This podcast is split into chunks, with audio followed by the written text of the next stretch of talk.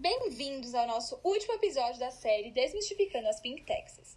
Nesta última edição, vamos apresentar alguns argumentos daqueles que desacreditam no fenômeno, no fenômeno das. É importante ressaltar novamente que aqui as Pink Taxes são tratadas como uma estratégia de mercado e não como um tributo de fato.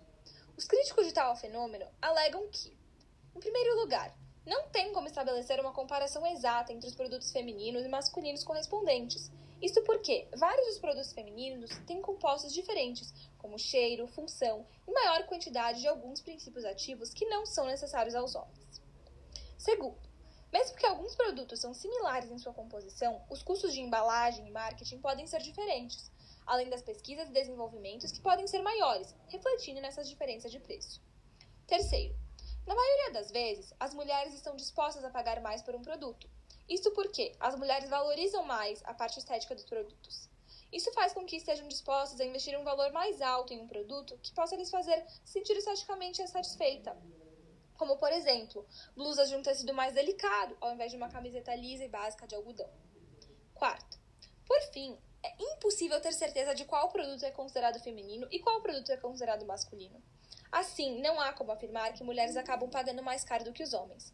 A população tem o hábito de assumir que alguns produtos são feitos e comprados apenas por mulheres, mas isso não quer dizer que eles realmente são. Por outro lado, há também aqueles que defendem a existência dessa estratégia, apontando os seguintes contra-argumentos. Primeiro, o fenômeno das taxes não se traduz no fato de que as mulheres são forçadas a pagar valores mais altos em bens e serviços, e sim na observação de que os produtos indicados e que têm por finalidade de marketing atingir ao público feminino são de fato mais caros, independente da escolha de que cada gênero vai ter ao comprar o produto desejado. Segundo, o fenômeno das pink taxes é um fenômeno muito pouco conhecido pela população feminina. Quando um produto está rotulado para o público masculino, automaticamente as mulheres entendem este rótulo como uma barreira implícita que as impede de comprar tais produtos. Além disso, os produtos destinados especificamente a cada um dos gêneros geralmente são dispostos em corredores separados, para que não seja explícito a diferença de preço. Terceiro, mulheres são menos sensíveis à mudança de preço. Pesquisas de mercado apontam que, ao tentar aumentar o preço de um produto, a população masculina deixa de consumir, enquanto as mulheres estão dispostas a pagar por um preço mais alto. Quarto, as pink taxes nada mais são do que outra forma que o governo encontrou para conseguir tirar mais dinheiro dos consumidores. É conhecido que os produtos sobre os quais ela incide são produtos diários e necessários para a vida das mulheres, e com isso o governo toma proveito da situação. A partir disso, podemos chegar à conclusão de que existem sim padrões no mercado que fazem com que as taxes se tornem uma estratégia muito aparente. Podemos citar alguns exemplos para mostrar na prática como isso acontece. As tarifas de bens importados podem ser maiores, dependendo se o produto é destinado ao público feminino ou masculino. As estratégias de marketing usadas para a diferenciação do produto, como cores de embalagem, design para atrair um público específico, também contribuem para o aumento de custo. A discriminação incidente nos preços, ou seja, cobrar valores diferentes de consumidores diferentes, neste caso, homens e mulheres. Assim, diante de tudo apresentado, tendemos a acreditar que as pink taxes são sim um fenômeno existente. Porém, os críticos apontam que existe uma limitação na coleta de dados, uma vez que é quase impossível determinar que as diferenciações de preço são 100% influenciadas pela desigualdade de gênero. O Departamento de Consumo de Nova York elaborou um estudo em 2015 que concluiu que os produtos femininos e masculinos são raramente equivalentes, de modo que a sua comparação é extremamente difícil. Assim, notamos que, de certa forma, não é 100% seguro assumir que as pink taxes são uma forma de discriminação contra as mulheres. Não se pode alegar que um produto tem um preço maior apenas pelo fato de ele ser consumido ou destinado à população feminina. Além disso, existe uma nova tendência de mercado denominada Gender Fluidity Trend, na qual as marcas passam a adotar um mindset mais neutro quanto ao gênero. Temos, por exemplo, marcas como a Zara, Selfridges e Gucci que lançaram uma linha de roupas unissex. Além disso, a marca americana H&M removeu todos os rótulos dos seus produtos infantis, indicando que não existia seção masculina ou feminina. O site britânico The Guardian, que gera conteúdo de mídia e notícias, elaborou uma matéria que os perfumes de fragrância neutra, destinados a ambos os gêneros, aumentaram a aquisição pelo público de 17% em 2010 para 51% em 2018.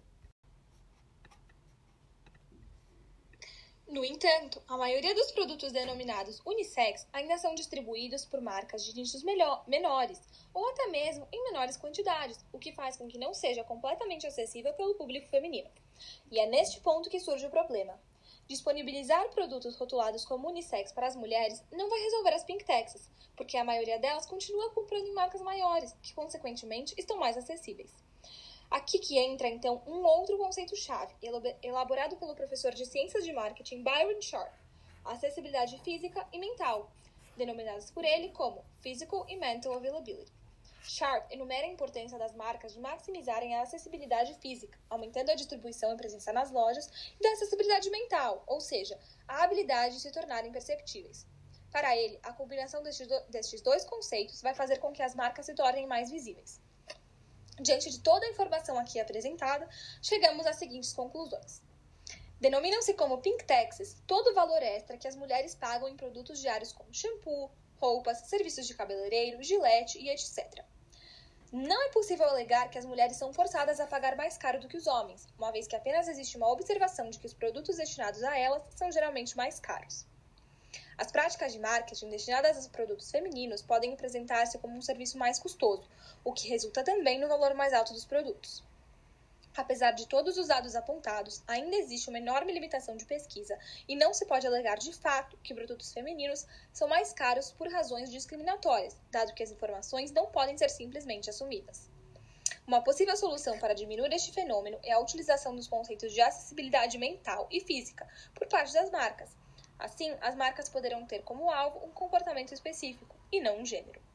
A partir de tudo aqui exposto, percebemos que as pink taxes são um tema de, de extrema delicadeza, que abrange enormes dificuldades, tanto para as mulheres, que pagam valores mais altos nos produtos, quanto para o resto da população, que não pode assegurar que os produtos são mais caros só por serem destinados ao público feminino. Assim, concluímos que, apesar de ser extremamente complicado afirmar ao certo o real motivo das taxes, ainda existe uma disparidade entre preços pagos por homens e aqueles pagos por mulheres em produtos de funções análogas. Desta forma, não se pode apenas olhar para o lado dos críticos que apontam as pink taxes como um mito, uma vez que a desigualdade de gênero continua sendo um fator extremamente relevante e extremamente incidente na nossa sociedade. E por aqui encerramos o nosso último episódio do podcast Desmistificando as Pink Taxes. Foi um prazer fazer parte deste breve projeto. Todas as fontes utilizadas se encontram aqui na descrição da plataforma. Obrigada e até uma próxima!